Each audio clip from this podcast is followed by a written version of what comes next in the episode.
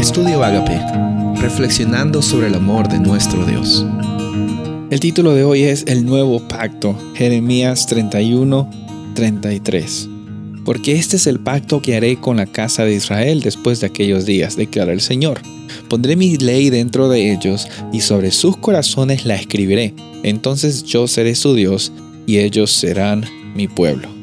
Mira, ¿sabes qué? Podemos hablar muchas cosas acerca del pacto, pero este es el punto primordial acerca del mismo. Es reconocer que Dios está dispuesto no solamente poner la ley de Él dentro de nosotros, porque la ley, como hemos visto, no son estipulaciones que nos hacen alcanzar algo. La ley es el código del carácter de quién es Dios. Y eso mismo sucede cuando Dios vive en nosotros.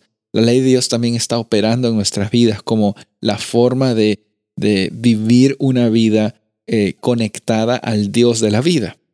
Y dice aquí de que va a poner la ley dentro de nosotros y sobre nuestros corazones la escribirá. Dios es el único que puede escribir ese carácter de justicia, de justificación y restauración.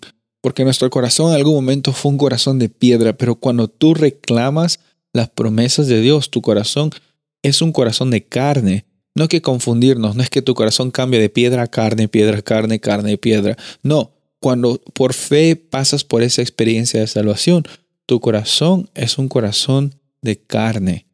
Quizás te acuerdas de los días cuando tenías un corazón de piedra, o quizás el enemigo te hace sentir de que tú tienes un corazón de piedra, pero por fe tú reconoces que así como Jesús murió una vez y para siempre, la transformación que Él hace en tu vida es una vez y para siempre. Y la labor de, de la santificación que viene por medio del Espíritu Santo es tener fe de que Él está obrando en nuestras vidas. Y como dije al principio, me encanta este versículo porque nos muestra el propósito del pacto.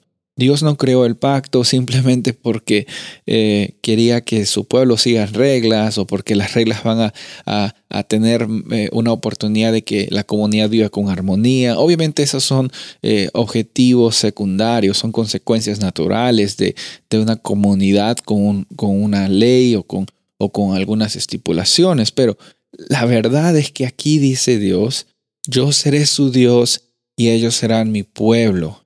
Dice, no tendrán que enseñar más acerca de mí. No van a tener que decir, conoce de Dios. No, dice aquí la Biblia en el versículo 34, todos le conocerán.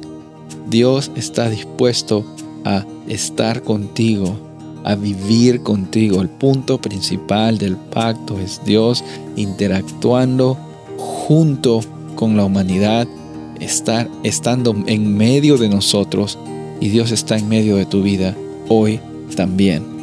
Soy el pastor Rubén Casabona y deseo que tengas un día bendecido.